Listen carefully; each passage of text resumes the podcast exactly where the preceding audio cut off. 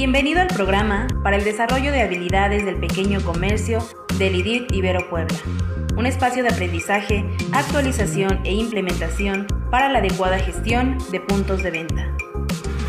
Cada caso presentado en este programa muestra escenarios comunes de la vida diaria que pueden presentarse en la operación de distintos negocios, así como puntos clave, soluciones y recomendaciones para el desarrollo de estrategias enfocadas en comercios. Aprende más, gana más.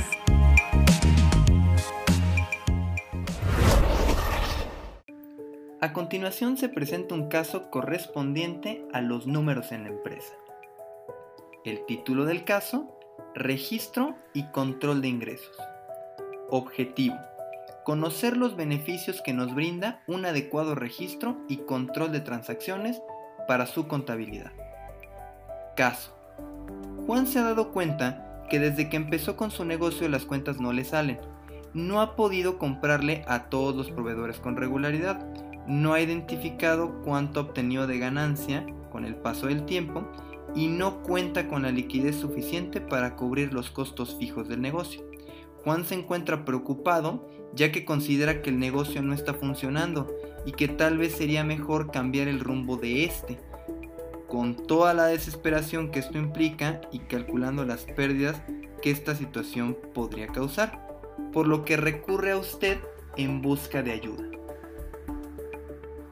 ¿Usted qué haría? ¿Qué podría hacer usted?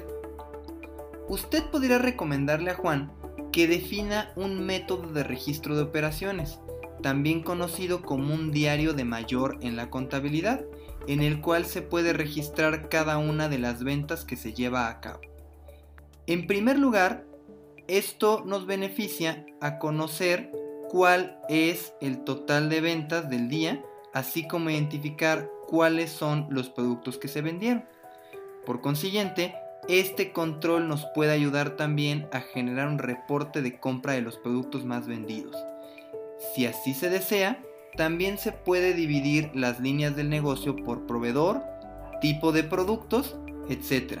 De esta manera podremos identificar la cantidad específica de dinero que podemos comprarle a determinado proveedor o de determinada línea de productos para de esta manera evitar generar sobrecompra de mercancía y un manejo más eficiente del inventario.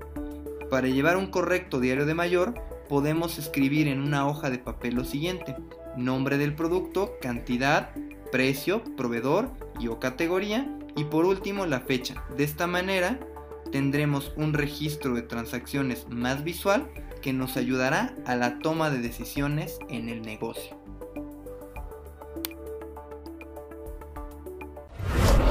Gracias. Nos despedimos de este caso deseándoles siempre lo mejor.